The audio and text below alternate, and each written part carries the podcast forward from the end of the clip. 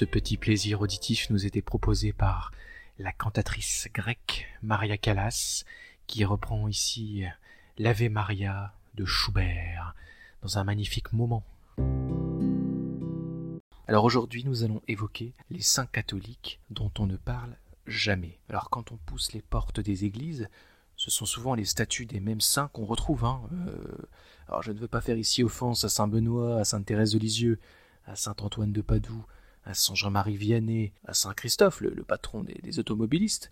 Mais bon, faut avouer quand même qu'on retrouve souvent les, mêmes statues dans nos cathédrales, dans nos basiliques, euh, dans nos collégiales et dans nos petites églises communales. Pourtant, il existe une pléiade d'autres saints. L'Église catholique en répertorie 6538 dans son martyrologue. Alors le martyrologue, c'est quoi? C'est une espèce de catalogue dans lequel sont répertoriés les noms des martyrs et des saints de l'Église catholique. Alors évidemment, ce livre n'est absolument pas exhaustif, hein, puisque par exemple, vous ne trouverez pas euh, le nom des compagnons des martyrs, donc ces gens qui sont morts en même temps que les martyrs et dont on ignore le nom. Mais il a au moins le mérite de lister l'ensemble des saints et des saintes reconnus officiellement, excusez du peu, par l'Église catholique. Alors aujourd'hui, j'ai décidé de m'arrêter sur trois figures catholique, on va dire de langue euh, française, euh, puisque la première d'entre elles, puisque oui, c'est une femme, euh, c'est Sainte Thècle de Roubaix. Alors, on trouve mention de cette femme vénérable dans l'actuaire des saints belges, qu'il a fait donc vivre dans la région de Roubaix, donc dans le nord de la France, on va dire au IXe siècle. Donc à côté de son nom, on trouve la phrase suivante dans le martyrologue Sainte Thècle rendant les plus grands services par sa piété et ses vertus. Alors jusque-là, vous allez me dire, rien de plus normal pour un saint, elle n'a pas tué pour être sainte, ça aurait été étonnant. Oui, euh, Sainte Thècle donc est fêtée le 20 février et elle aurait donc vécu dans la région de Roubaix au IXe siècle. Alors à la différence d'autres saints, cette femme est née dans le luxe et la richesse. Lors de son vivant, elle était connue pour être une dame charitable, généreuse et ayant une conduite tout à fait admirable auprès de ses contemporains. Voilà. Donc euh, l'inverse, encore une fois, ça aurait été étonnant. Donc dans l'histoire communément admise, Thècle, elle aurait été récompensée par Dieu pendant la nuit pour sa fidélité à la religion et pour, euh, voilà, pour la récompenser, Dieu aurait soigné sa cécité dont elle était euh, victime depuis plusieurs années. Alors, le miracle dans la vie de Thècle va se manifester pendant l'un de ses rêves, puisque alors qu'elle dort, elle va se mettre à voir dans ses songes un vieillard avec des cheveux blancs et des vêtements éclatants. Alors, ce vieil homme n'est pas Dieu, mais il n'est autre que l'évêque Saint-Eleuthère, qui était l'ancien évêque de Tournai plusieurs siècles auparavant, et qui avait été un évêque sacré par, par Saint Rémy, l'évêque, euh, l'évêque de Reims, qui a sacré euh, les premiers rois de France. Donc au VIe siècle, ce fameux Saint Eleuthère aurait permis la christianisation des Francs pour les détourner, donc pour détourner ce peuple venu de, de Germanie des coutumes païennes. Mais revenons-en à notre Thècle. Alors, euh, elle dort, elle voit cet homme dans son rêve qui lui ordonne de dire de sa part à l'évêque Édillon, qui est alors l'évêque de Tournai euh, à l'époque de Thècle. Donc il ordonne à cet évêque de Tournai d'aller euh, à Blandin, donc qui est en Belgique, une commune en Belgique, pas, loin de, de Tournai, euh, d'aller retirer de la terre ces reliques qui se trouvent près de l'hôtel de Saint-Pierre. Alors euh, là, euh, elle rêve de ça, elle sait pas trop quoi en penser, elle est un peu perdue, elle y croit pas trop. Euh, c'est une drôle d'histoire, pense-t-elle. Alors elle décide de prier encore et encore pour attendre un signe divin qui quelque part la conforterait dans son choix d'aller voir ou pas l'évêque et de lui raconter un peu ce qui s'est passé, enfin ce que l'objet de ce rêve un peu, un peu étrange. Donc elle décide d'attendre et donc de prier. Les jours passent, rien ne se passe, puis une nuit, le saint évêque reparaît dans un rêve de Sainte Thècle. Puis dans un troisième. Voilà. Là, elle se dit, euh, bon, faut quand même que j'aille trouver euh, l'évêque euh, Édillon pour lui communiquer un peu la volonté de, ce, de cet évêque qui veut qu'on retire ces, reliques de la terre pour les emmener ailleurs. Donc, elle arrive devant l'évêque de Tournai, elle vide son sac, elle raconte tout. Elle raconte les rêves, les déclarations de l'évêque disparu et l'histoire des reliques situées près de l'hôtel de Saint-Pierre à Blandin. Alors, euh, Édillon, qui est l'évêque de Tournai, il y croit tout de suite, lui. Euh, il croit vraiment que les reliques de son prédécesseur, elles sont à Blandin, et donc il décide de rassembler des prélats et de foncer euh, dans ce village pour, retrouver un peu les, traces de, de Luther. Voilà. Donc ils s'y rendent tous, avec Thècle. Thècle, elle suit un peu, elle, ne croit pas trop, mais bon, elle suit quand même le, la procession, et puis alors il s'avère qu'il trouve les fameuses reliques, avec surprise, et à ce moment-là, la vue est immédiatement rendue à Sainte-Thècle. Et donc elle s'établit euh, pieusement, en attendant la fin de ses jours, dans le hameau de Barbieux, où beaucoup de, gens viennent la consulter. Et à sa mort, euh, elle est inhumée comme un clin d'œil euh, dans l'église de Blandin, là où on avait donc découvert les reliques de Sainte Leuthère quelques années auparavant. Voilà, petit clin d'œil de, de l'histoire.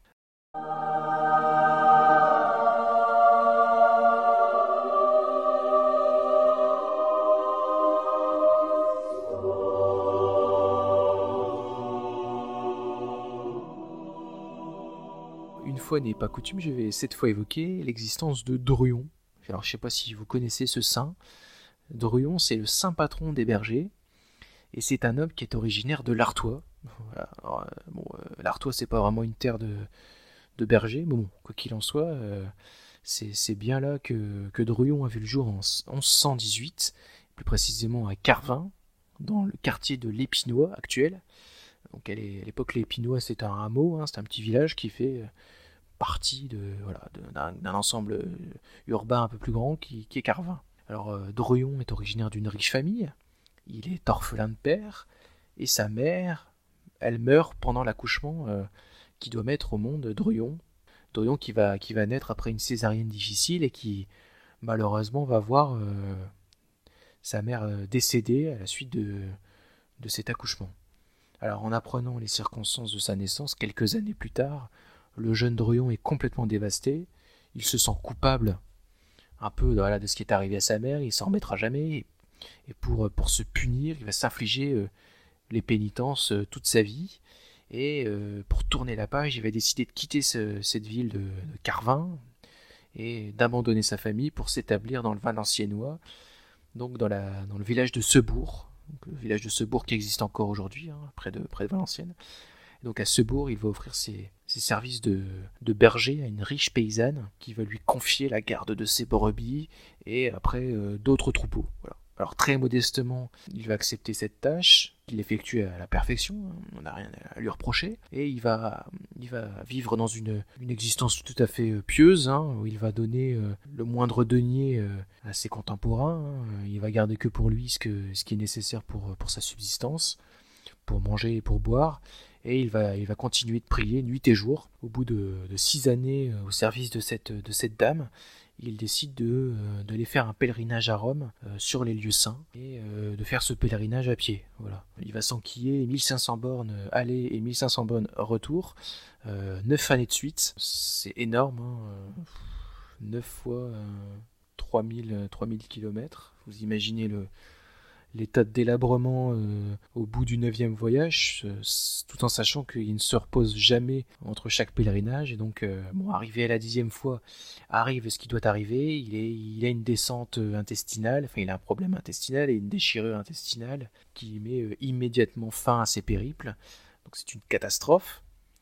qui va le clouer un peu à ce bourg, il va, il va vivre ses dernières... Enfin, là, il est encore jeune hein, quand ça arrive, mais donc il va vivre ses dernières années, euh, enfin, jusqu'à la fin de sa vie, euh, dans, ce, dans cette bourgade de ce bourg.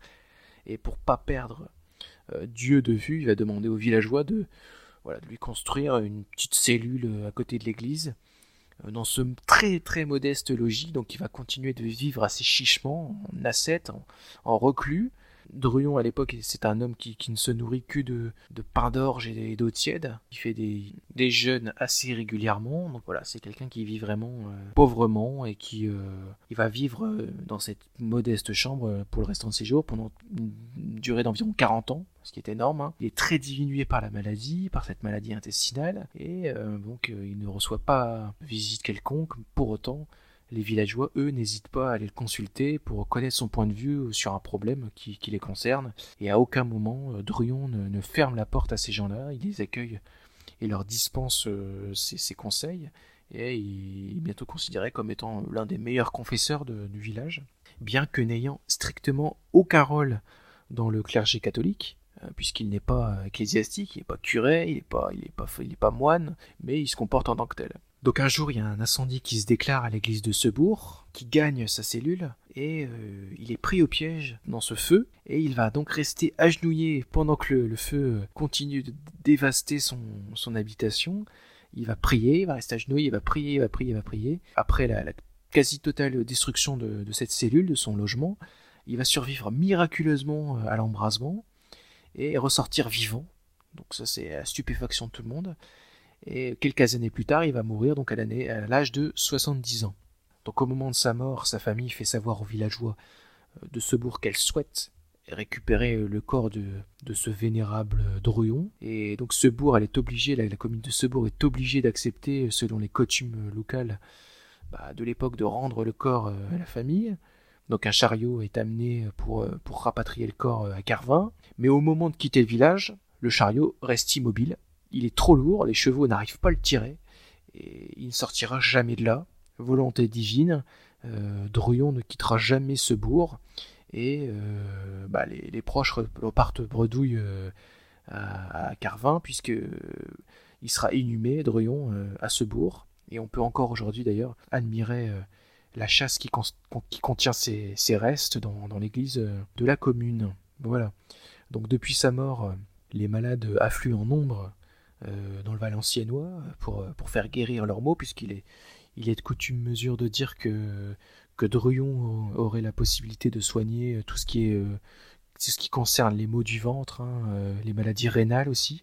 Donc si vous avez un problème de rein, si vous avez un problème d'intestin, de je ne sais quoi, de côlon, euh, même les femmes enceintes, hein, il, est rapporté que voilà, il y aurait eu des, des, petits miracles concernant des femmes enceintes. Elles sont, voilà, vous pouvez vous rapprocher de, de l'église de Sebourg de faire trois fois le tour de, la chasse où contient, euh, qui contient les, reliques de, Druon et puis, euh, puis prier et puis peut-être que, sait-on jamais, les maladies euh, qui vous affligent ne vous affligeront plus.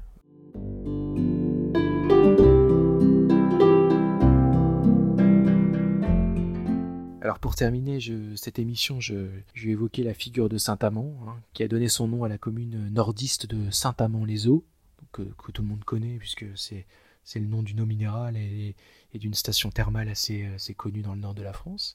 Donc Saint-Amand, il a vécu quant à lui au 7e siècle, et c'est un grand missionnaire hein, de cette, époque mérovingienne, hein, euh, une époque charnière où vraiment euh, les, évêques à l'époque ont vraiment la mission d'évangéliser les, foules, euh, de ramener toutes les brebis égarées dans le droit chemin. Saint-Amand, c'est ce qu'on appelle à l'époque un évêque itinérant qui a été sacré donc en 630 et qui va s'installer donc à l'abbaye d'Elnon, aujourd'hui Saint-Amand-les-Eaux, euh, et qui euh, lui servait de base arrière pour ses pérégrinations catholiques à travers toute la Belgique, les Pays-Bas et même une petite partie euh, de l'Allemagne. donc il, va, il va passer son temps à aller à la rencontre des populations païennes pour, pour évangéliser ces peuples germaniques, euh, belges, qui étaient, euh, qui étaient dans la totale ignorance euh, de la religion chrétienne. Alors, ces rencontres avec, avec les, les, gens qu'il est censé évangéliser, convertir, se passent parfois très mal, puisqu'il est pas passé à tabac lors de rixes assez violentes qui, voilà, qui, le, qui même une fois vont l'envoyer dans le fossé, hein, on va le retrouver le visage couvert de sang, les vêtements arrachés, enfin voilà, c'est une catastrophe. Hein, le pauvre évêque s'en est pris euh, plein la tête euh, pour pas un rond euh, parfois. Mais bon, il tient, il tient le coup et, donc il est, il est assez salué pour ça par l'Église, hein, qui voit en lui un, grand évangélisateur, un grand missionnaire qui a parfaitement réussi sa, mission pour le coup. Donc l'évêque Saint-Amand va, va, terminer ses jours euh, donc dans cette abbaye d'Elnon, et peu de temps après sa mort, donc il va mourir vers l'âge de 90 ans, on va donner euh, son nom euh, à cette localité du nord de la France, et Elnon va donc devenir Saint-Amand-les-Eaux, et la ville qu'on connaît, la ville thermale, voilà, où de, riches retraités vont aujourd'hui se, se pavaner dans les eaux chaudes et, euh, bulleuses euh, de, cette, contrée euh, forestière. Il y a beaucoup de forêts autour de, Saint-Amand. Donc voilà. Donc, et cette, eau de Saint-Amand, d'ailleurs, a aussi la, aurait la, faculté de, soigner les rhumatismes, les, douleurs chroniques, voilà, certaines maladies. Donc l'évêque n'y est certainement pas pour, pour rien dans tout cela. Voilà, j'espère que vous avez aimé cette émission. On se retrouve euh, la semaine prochaine pour un nouveau numéro. Et jusqu'à là, ben, je, vous souhaite, je vous souhaite tout le meilleur, les amis. Au revoir.